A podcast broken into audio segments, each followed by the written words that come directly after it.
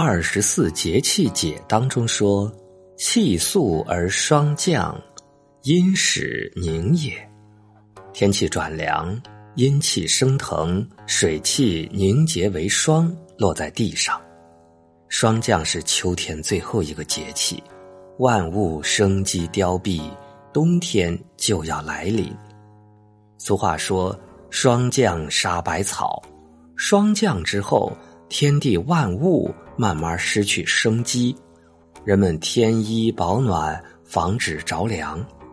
农民用熏烟、浇水等办法对抗即将到来的霜冻。《易经》讲：“履霜坚冰至。”当脚下踩到霜的时候，那么结冰的日子就不远了。看到事情出了苗头。就要心存警戒，不要肆意妄为。霜降有三候，其中第三候为蛰虫咸腐。随着霜降的到来，蛰虫开始钻入洞中，不吃不喝，准备冬眠。它们休养生息，准备来年春天再出动活动。这是昆虫的生存之道。也是人类的生存智慧。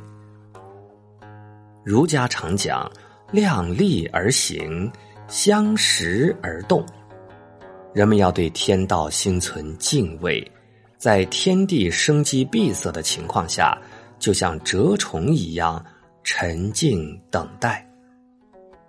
如履薄冰，谨慎保全，只有这样，才能在来年开春。厚积薄发，大有作为。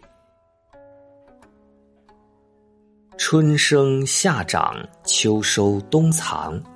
春天万物萌发，夏天万物生长，秋天万物结果，冬天万物收藏。千万年来，四季循环往复，万物轮回不止，天地生生不息。道德经里讲：“天之道。”损有余而补不足，夏季阳气太盛，阴气开始显现，而后转入秋季；冬季阴气到了极致的时候，阳气开始显现，开始进入春季。太阳有东升西降，王朝有兴废盛衰，人生有潮起潮落，万事万物都在一种动态平衡之中。否极泰来，福祸相依。人生太得意的时候，要戒掉骄矜之心；人生太失意的时候，也不要失去希望。所有的祸福吉凶都是相对的，保持本心不动，顺其自然，活在当下。一切经历，无论苦乐悲喜。无不是前进与成长的财富，无需执念，更不必后悔。霜降第二后，草木黄落。随着气温的降低，草木枯黄，树叶凋零。秋天的树丫很快变得光秃秃的，小动物都开始躲藏起来，天地一片安静。郑板桥说：“山繁就简三秋树。”历经繁华之后，秋天的删繁就简是对人生的一次洗礼和沉淀。人生有限，不能什么都想要，要把时间消耗在美好的事物上。那些无缘的人、无力的事，终究是要放下。只有这样，我们才能把自己的生命用在最要紧的事物上，不负匆匆此生。